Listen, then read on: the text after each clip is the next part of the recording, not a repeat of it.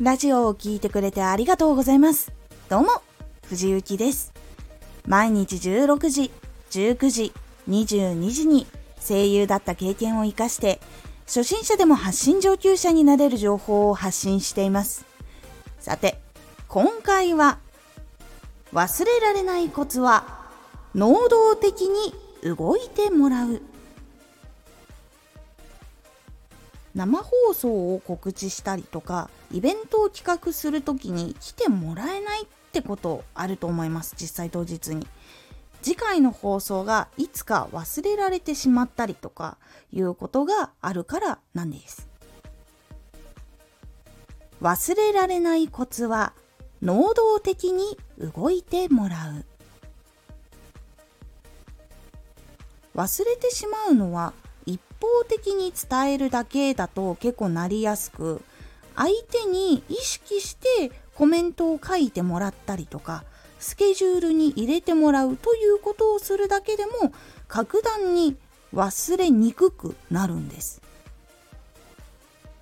意識して行動してもらうということは聞いていただけの時よりもかなり高い確率で覚えています。これは海外の研究とかでも行われた実験があって次の病院の診察日を予約するときに病院の人がカードの裏側に日付を書くのではなく患者さんに次の診察日を書いてもらうということをしたんだそうです。そうすると結構8割くらい予約を忘れてしまう人が多かったんだけども書いてもらうようになってからは予約を忘れずにちゃんと来てくれるようになったというのがあるんです。これはもちろんラジオとか発信することでも使える技術になってきます。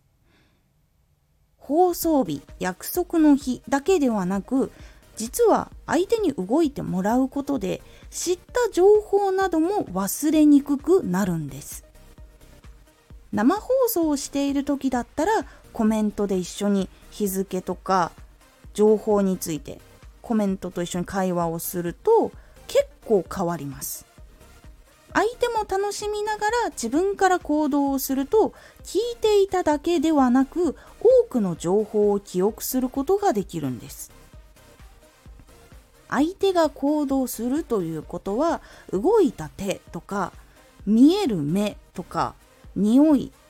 音などの複数のことが記憶に結びつくので強く残りやすくなるんです。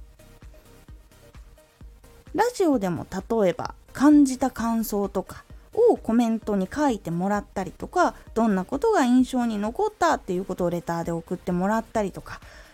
それをするだけでも相手の記憶には非常に残りやすくなるんです。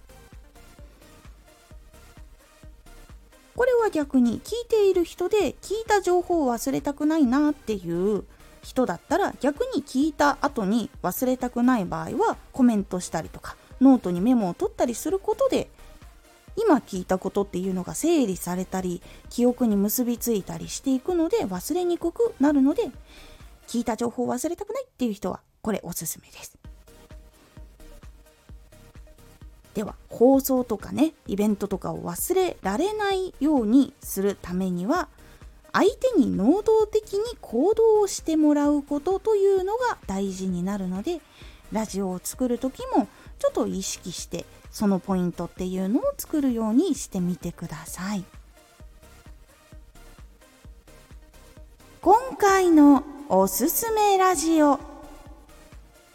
初めてでも大丈夫作業に集中するためのコツ。